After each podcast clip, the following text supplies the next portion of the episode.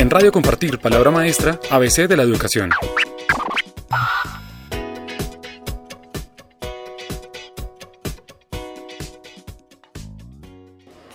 Hola, soy Javier Pombo, director de innovación educativa de la Fundación Compartir y hoy en Radio Compartir tenemos una invitada muy especial. Ella es Marta Cecilia Gutiérrez, docente de primaria de la institución educativa Región Sur, ubicada en San Juan de Mombita. Eh, cuéntanos, Marta Cecilia, tu experiencia en el sector rural. Bueno, llegué desde 1997 eh, a trabajar en la región sur de Aquitania. Empecé trabajando en la sede de San Juan de Bombita eh, con, área, con docente para todas las áreas y todos los grados. Entonces tú eres una docente multigrado y tú me contabas que eres una maestra provisional. ¿Eso qué quiere decir? Provisional eh, quiere decir que nos nombran cada, eh, cada seis meses o a veces dos, tres años según llegue el profesor nombrado en propiedad. ¿Tú cuánto llevas en esa figura de la provisionalidad? Como provisional llevo desde 2004, porque antes trabajaba con OPS es decir, que más de 10 años. Eh, sobre esa base, eh, ¿cuál sería la, la, diferencia de un maestro provisional de un maestro en propiedad? Bueno, la diferencia es que el maestro provisional, como, como te acabé de decir, nos nombran por el periodo de dos o tres años, depende del concurso por méritos que haya para nombrar el profesor en planta. Nosotros trabajamos igual, pues es igual que el trabajo eh, que el profesor nombrado en propiedad. Em, ganamos lo mismo de acuerdo al grado de escalafón que tengamos.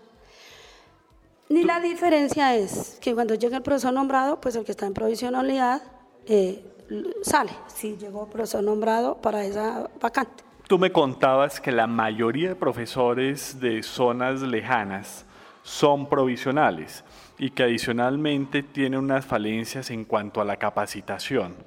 Explícanos eso. Bueno, nosotros no tenemos la misma oportunidad que un profesor nombrado en propiedad. Cuando el gobierno eh, hace o gira recursos para capacitaciones de los, de los profesores, y especialmente en mi caso, eh, como siempre he trabajado en zonas lejanas, escuelas lejanas, pues desafortunadamente no podemos participar en las capacitaciones por lo retirado que quedan las, las sedes a donde se hacen las capacitaciones. Y generalmente donde hay profesores nombrados en propiedad, pues ellos son los que tienen la oportunidad de participar en dichas capacitaciones. Es decir, que un docente provisional tiene poca oportunidad de seguir formándose y de alguna manera cuando llegan esas capacitaciones van a cabeceras municipales retiradas de las escuelas eh, rurales que están distantes y eh, en pocas palabras la posibilidad de formación es casi que nula o mínima. Pues no digamos nula, nula totalmente, pero sí es mínima, o sea, limitada te digo, donde hay profesores nombrados en propiedad, pues ellos son los que les dan oportunidad, más no a los provisionales. Pero si en, de pronto hay sedes donde pues hay solo provisionales, pues ahí sí tienen oportunidad.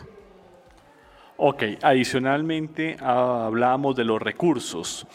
Tú decías que el material está desactualizado, hay pocos computadores para el número de niños y fundamentalmente pues tampoco las escuelas, las escuelas rurales están recibiendo esas actualizaciones en cuanto a la tecnología y en cuanto al material pedagógico. ¿Qué se podría hacer para cambiar esta situación?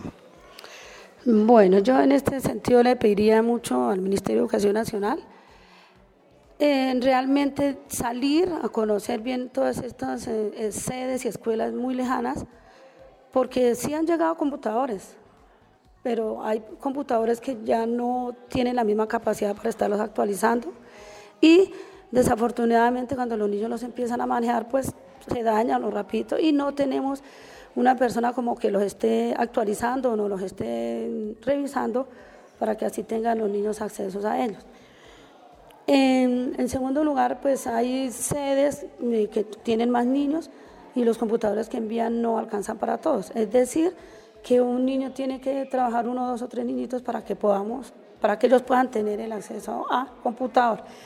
Em, no todas las sedes tienen internet, que actualmente pues eso es una, una, una gran herramienta que tenemos para poderle que nuestros niños mejoren, porque pueden hacer investigación, pero no todas las sedes, sino en donde he trabajado ahí es el Internet. Entonces creo que también es una falencia que está ocurriendo con el aprendizaje de nuestros niños, para que ellos mejoren en sus pruebas saber.